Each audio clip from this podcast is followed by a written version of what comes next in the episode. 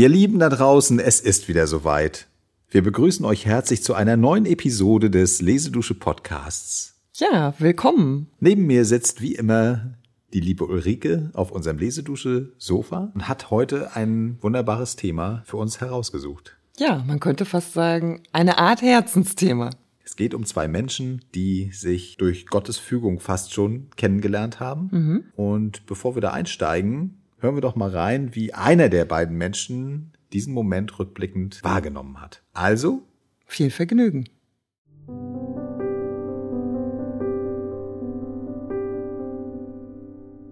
Er konnte in einem Kaffeehause sitzen und fühlen, so von seinem Marmortischchen aus, seine Tasse vor sich, zu betrachten, die da kommen und gehen, sich setzen und sich unterhalten und durch das mächtige Fenster die draußen hin und her treiben zu sehen, wie Fischgewimmel hinter der Glaswand eines großen Behälters. Und dann und wann der Vorstellung sich hinzugeben. Das bist du. Und sie alle zu sehen, wie sie nicht wissen, wer sie sind, wer da als sie mit sich selber redet und wer sie aus meinen Augen als sich erkennt und aus ihren nur als sie. Und doch war solches Erkennen nur erst ein Oberflächenerkennen und darum letzten Endes noch zur Unfruchtbarkeit verurteilt. So kam das Jahr 1908. da traf ich dich, in ärgster Not, den andern. Mit dir vereint gewann ich frischen Mut. Von neuem hob ich an, mit dir zu wandern. Und siehe da, das Schicksal war uns gut.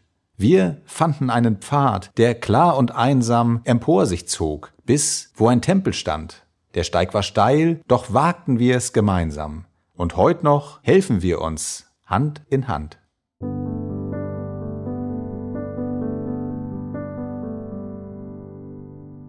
Ja, wir sind wieder da und fanden diese Stelle so schön, dass wir es im Duett quasi für euch eingelesen haben. Ich möchte zunächst einige Worte zu dem Text verlieren.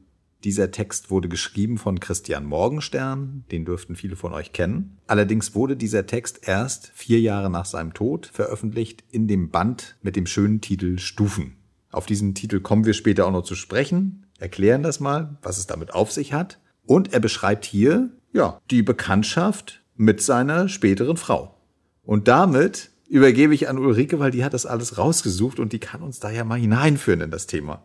Ja, erstmal noch mal kurz zu dieser autobiografischen Notiz zurückkommt. Also mir hat ja die Beschäftigung mit dem Thema ein ganz neues Bild des Autors Christian Morgenstern verschafft. Und wir kamen darauf, weil du eigentlich immer gerne etwas über seine Aphorismen machen wolltest, unter anderem über seinen Hass der Zahl gegenüber. Und plötzlich in der Beschäftigung kommen wir auf einen ganz anderen Aspekt dieses Lebens, der an einem bestimmten Punkt sich insbesondere entwickelt, nämlich als genau das passiert, was gerade dort beschrieben wurde. Er trifft auf seine Frau Margareta Goselbruch von Liechtenstein. Das ist nämlich die besagte andere, die mit ihm dann eins wird ab diesem Moment. Und die offensichtlich auch einen sehr großen Einfluss auf ihn hat. Sie beeindruckt ihn. Ich möchte dazu ergänzen, dass der Christian Morgenstern zu diesem Zeitpunkt 37, 38 Jahre alt ist. Also schon im besten Alter, könnte man sagen, besten Mannesalter. Und sie ist 30. Und Christian Morgenstern ist, ich weiß nicht so viel von ihm, muss ich sagen, aber das weiß ich, dass er zu diesem Zeitpunkt schon ein recht bekannter Autor ist, der vor allem durch seine humoristischen Texte bekannt geworden ist, auch gerade im akademischen Milieu. Studenten, der Hermann Hess hat das, glaube ich, später auch mal geschrieben, dass er selbst und seine Studentenfreunde haben da viel Freude dran gehabt, vor allem an den Galgenliedern. Das ist wohl seine berühmteste Textsammlung, die 1905 das erste Mal erschienen ist, also ein Jahr davor. Er hat schon vorher verschiedene andere Texte, zum Beispiel Infantas Schloss, veröffentlicht, später dann noch Palmström. Für die war er damals sehr bekannt. Was zu dieser Zeit noch nicht nach außen hin gedrungen ist, ist die ernsthafte Seite, die sich äußerte in seiner Lyrik einerseits und in den Aphorismen andererseits. Ja.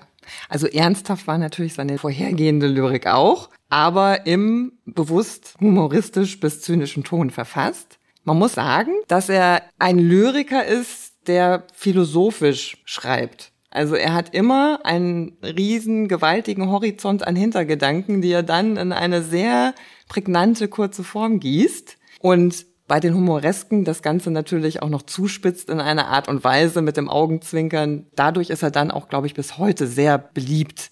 Da gibt es dann auch Gestalten, die er erfunden hat. Er ist auch ein Worterfinder, ein Wortkünstler, hat da viel Freude dran, wie beispielsweise das Mondschaf und andere Sachen. Also das ist auch geblieben, glaube ich, von ihm. Während eben äh, diese Aphorismen, das meine ich mit ernsthaften ja. Gedanken über die Welt, auch später erst, die waren sehr erfolgreich. Auch diese Anthologie, muss man ja sagen. Aber sie sind auch nicht so richtig wahrscheinlich im öffentlichen Gedächtnis geblieben, weil die anderen Sachen einfach prägnanter waren. Ja, und er hat sein ganzes schaffendes Leben lang sozusagen, auch bis er auf Margareta traf, das alles wild in Notizbücher geschrieben. Das ist quasi aus ihm rausgeflossen. Und ich glaube, das ist auch ein guter Zeitpunkt, weil das passt gerade schön, obwohl wir da ein bisschen äh, schon in den Moment nach dem ersten Kennenlernen hineingreifen, was er auch gleich für eine Idee hat, was mit diesen wahnwitzigen Notizen passieren könnte. Ja, hören wir mal rein.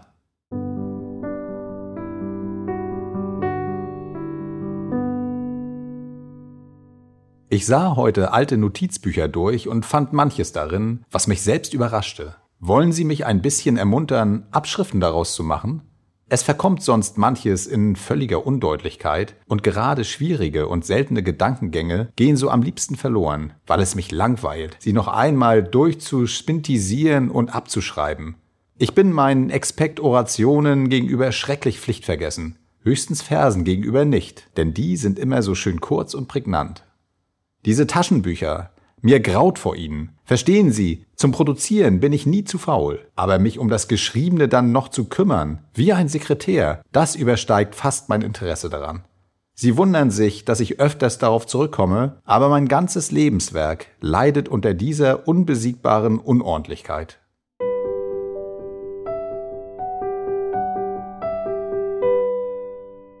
Ja, spannende ja, so, Geschichte. So kann man sich ihn vorstellen, ne? Ja, ja total. Also auch wenn man sich ansieht, wie diese Werkedition funktioniert und sieht, worauf die auch basiert. Zum Teil hat er so schnell geschrieben, dass er also nur halbe Wörter geschrieben hat. Also wenn man das richtig ediert hätte, mhm. hätte man immer mit diesen Parenthesen arbeiten müssen und sagen müssen, das ergänzen wir mal, ja. damit er überhaupt versteht, was er sagen will. Es floss aus ihm die Philosophie quasi einfach aufs Papier. Genau. Und ich finde es auch sehr interessant. Ich kann es auch sehr gut nachvollziehen, dass es dann dieses Ad hoc ist so wichtig für ihn es muss raus aus seinem Kopf, es rauf aufs Papier, damit das einmal festgehalten ist und danach will er es am liebsten gar nicht mehr sehen. Das kann ich gut nachvollziehen. Also es ist mhm. verständlich und da braucht er wahrscheinlich wirklich jemanden an seiner Seite, dem er auch sehr vertraut natürlich, der ihm hilft, das dann doch wieder anzugucken, ihn dann ranführt, sachte und dann auch hilft, das zu ordnen, zu strukturieren.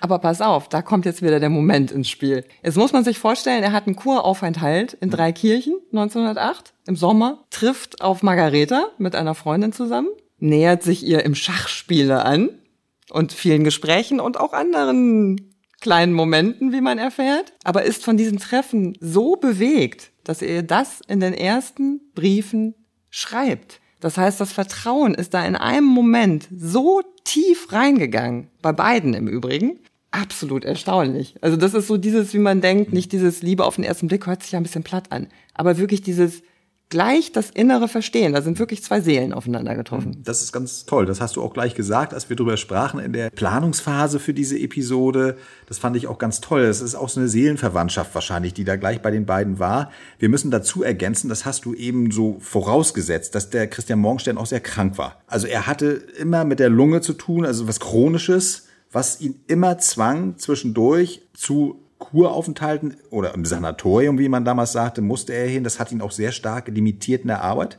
Mhm. Das wird immer schlimmer. Das schreibt er auch, dass er einfach nicht weiterkommt an seinen Verleger oftmals in den Briefen. Das er kann jetzt gerade nicht. Das geht nicht. Er braucht Ruhe. Und so, das hat sein Verleger Pieper, der spätere Verleger, auch gesagt, dass er trotzdem eine unglaubliche Ausstrahlungskraft hatte, auch wenn er zum Schluss so gar, gar nicht mehr richtig sprechen konnte auch, weil ihn das ja. so äh, belastet hat.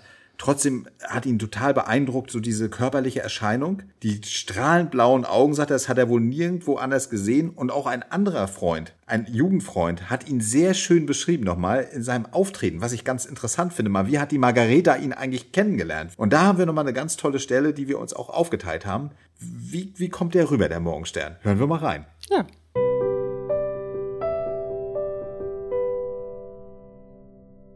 Sein Gang hatte etwas ausgesprochen Tänzerisches, aber weder im künstlerischen noch im sportlichen oder spielerischen Sinne. Denn er war niemals ein guter Tänzer. Auch als Knabe kein eigentlich guter Turner. Trotzdem sehnig und hart im Messen der Kräfte. Und da ihm wohl aus tieferen körperlichen Gründen die Ausdauer fehlte, zu überraschendem Wechsel der Kampfesart befähigt. Sein Schritt hatte den Charakter des Tanzenden wie der eines Menschen, dem geistig der Tanz etwas Selbstverständliches ist, das zum Geist natürlich gehört, wie Schweben und Flug. Er setzte die Ferse nur ganz leicht auf und hob sich bei jedem Schritt ein wenig auf die Zehen. Das gehörte zu dieser schmalen und hochgewachsenen Gestalt, die kerzengerade durch die Welt der Erscheinungen schritt, den Kopf fast immer erhoben die hochgewölbte Stirn oft nach rechts und links richtend, wie in steter Aufmerksamkeit begriffen. Diese aufrechte Haltung des schmalen Körpers beim Gehen, das Hochtragen des Kopfes, war ganz waches Sehen, bewusstes Aufnehmen der Außenwelt, niemals ein sich erheben über andere. Er war kein Gesellschafter, aber er besaß den Zauber der augenblicklichen Befreiung aus den Fesseln des Alltags. Er war weder weltmännisch gewandt noch würdevoll, aber sein Wesen prägte aus dem Innersten her bis in scheinbar kleine Äußerlichkeiten hin vollendete Form und Würde. Er liebte es schon als Junge, wenn er allein in die freie Natur ging, feiertäglich gekleidet zu sein. Er vermied es, zu Hause bei der Arbeit in nachlässigem Anzug zu sitzen, er hielt auch im Äußeren auf Form, während er schrieb. Er war kein Mensch der Häuslichkeit. Er wollte und konnte nicht bleiben. Ich sah ihn einmal mit tiefer innerer Abwehr vor der Unterzeichnung eines einjährigen Mietvertrages stehen. Es waren nur zwei einfache Zimmer, an die er sich auf ein Jahr bloß binden sollte. Aber es waren nicht die Zimmer, es war nicht das Materielle, nicht der Ort, der band. Es war das sich binden sollen selbst, das sein Wesen im tiefsten schreckte.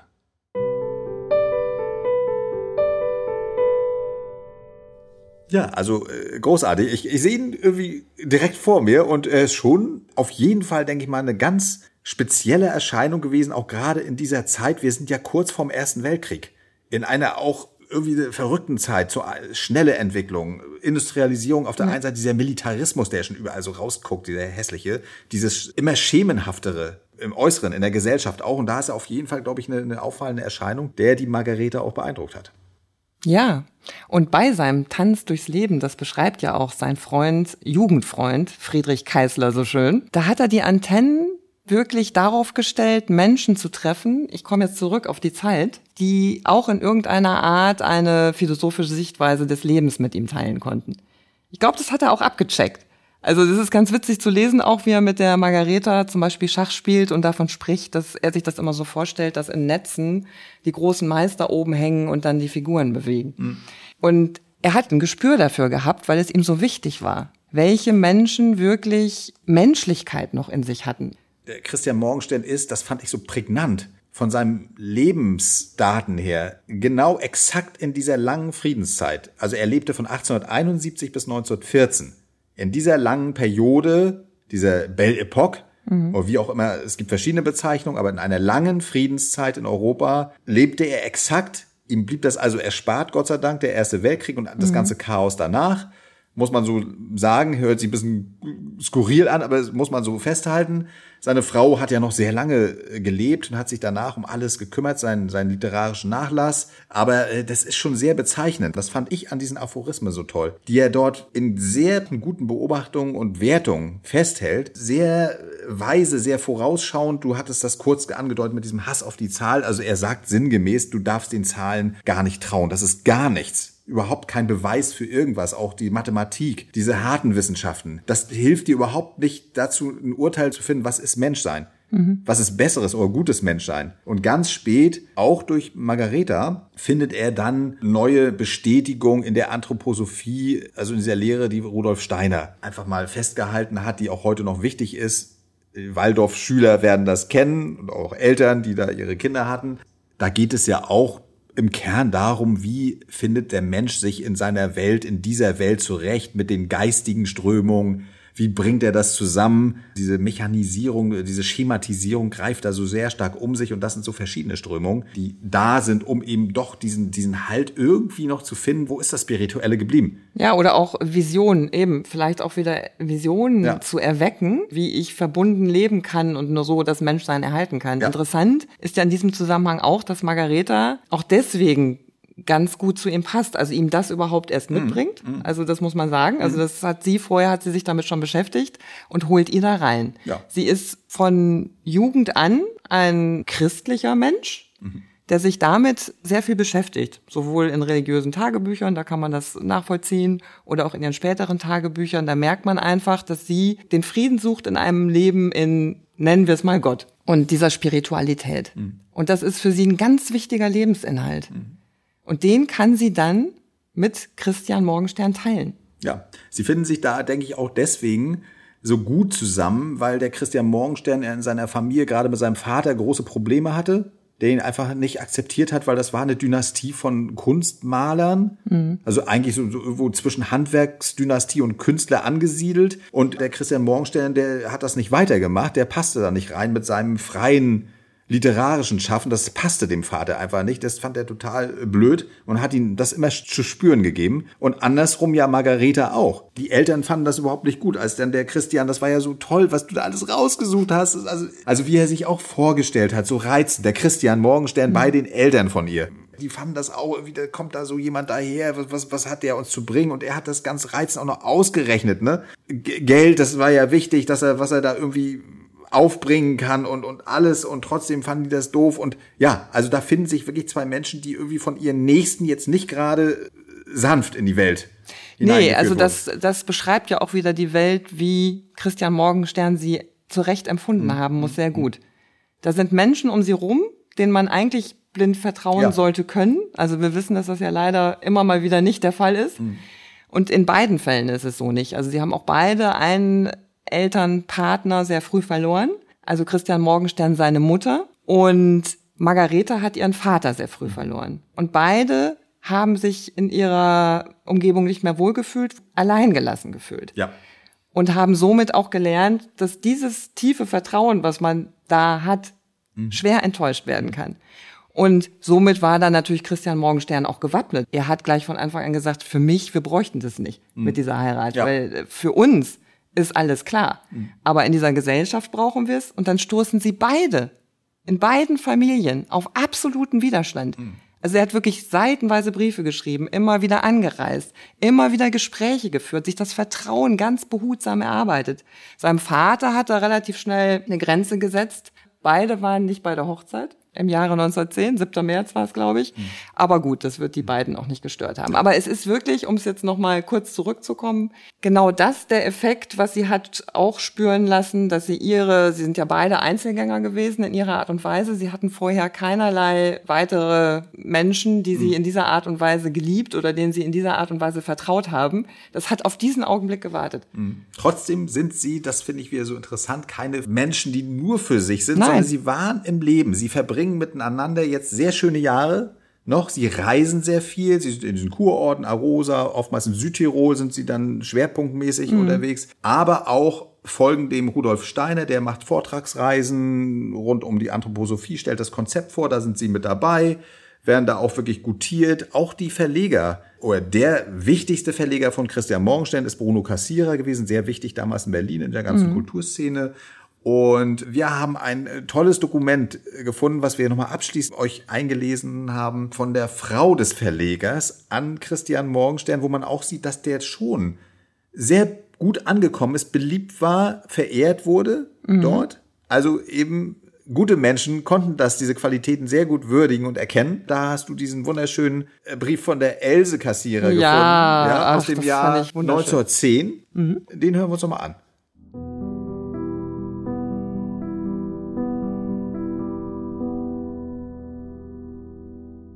Mein lieber Herr Morgenstern, auf dieses kleine Kärtchen, welches Sie uns schon angekündigt hatten, habe ich seit einiger Zeit gewartet. Nehmen Sie und Ihre liebe Frau unsere innigsten Glückwünsche für alle Zeit entgegen. Die Frau, die Sie für sich gewählt haben, verdient von vornherein die Liebe Ihrer Freunde. Aber sie wird von uns verehrt werden, weil sie ein Glückskind ist, wenn das Schicksal ihr einen solchen Gefährten bestimmt hat. Sie wird es nicht übel aufnehmen, wenn ihr Bruno durch ein Büchlein, ein Zeugnis seiner Tätigkeit, eine kleine Freude zu machen sucht. Wie Bruno mir sagte, hatten sie die Absicht, unsere Namen vor ihr neues Buch zu setzen. Ich bin entzückt und dankbar für dieses Zeichen ihrer Freundschaft. Wie ich Ihnen schrieb, haben wir im vergangenen Sommer unseren liebsten Freund, Edmund Mautner, verloren. Er war ein glühender Verehrer ihrer Kunst, und wir gönnen uns fast nicht die Freude, die uns durch ihre Gedichte beschert wird, weil er so unendlich frohe, glückliche Stunden ihrer Kunst verdankte. Wäre es Ihnen nicht lieb, ihn an unserer Stelle zu setzen? Nun seien Sie und Ihre liebe Frau vielmals gegrüßt von Ihrer Else Kassierer.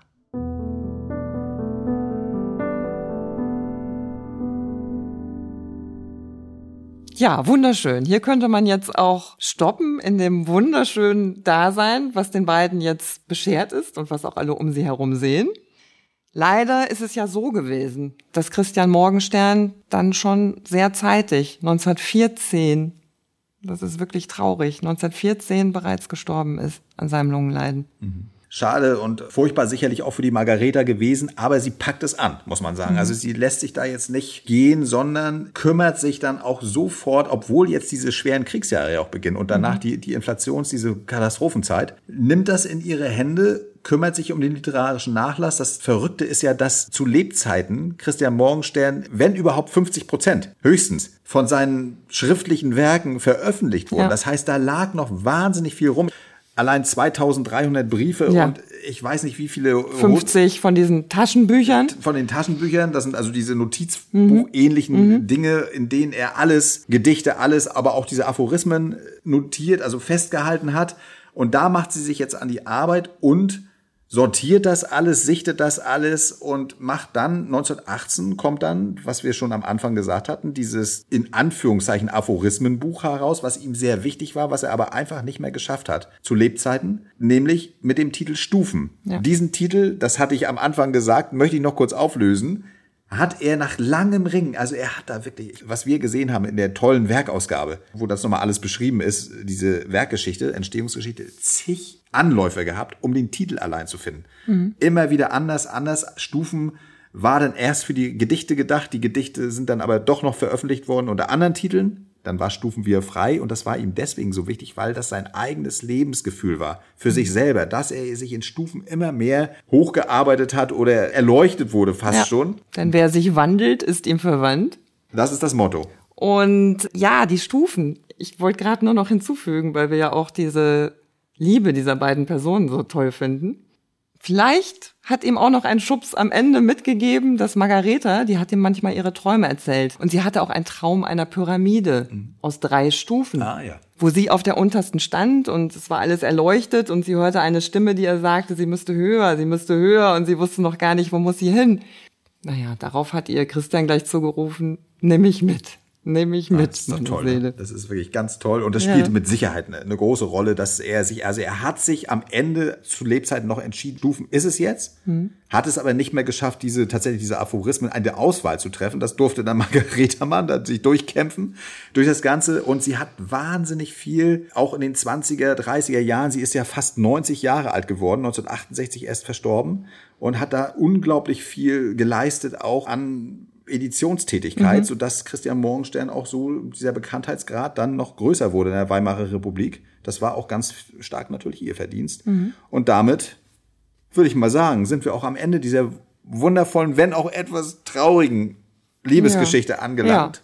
Aber im geistigen Sinne haben sie wirklich ihren Lebensinhalt wunderschönerweise geteilt. Und haben sich in einer anderen Welt wiedergefunden, mit Sicherheit. Das mit absoluter Sicherheit. So, und damit, mit diesem guten Gefühl, verabschieden wir uns heute. Hoffen, dass euch diese Episode auch wieder Freude gemacht hat. Und wollen schon mal ankündigen, weil das wieder sehr reichhaltiges Material war, was wir mhm. da hatten. Es wird eine Nachlese geben. Ja. Wir müssen noch auswürfeln, was es genau sein wird. Es wird aus den Briefen, aus den Aphorismen. Ja, weil diese Briefe sind ja sensationell ist, schön ist, geschrieben. Ja, das wird ein Schwerpunkt sein. Ja. Insofern wünschen wir euch eine schöne Woche. Alles Gute. Tschüss. Lesedusche. Entdecke die wohltuende Wirkung des Lauschens.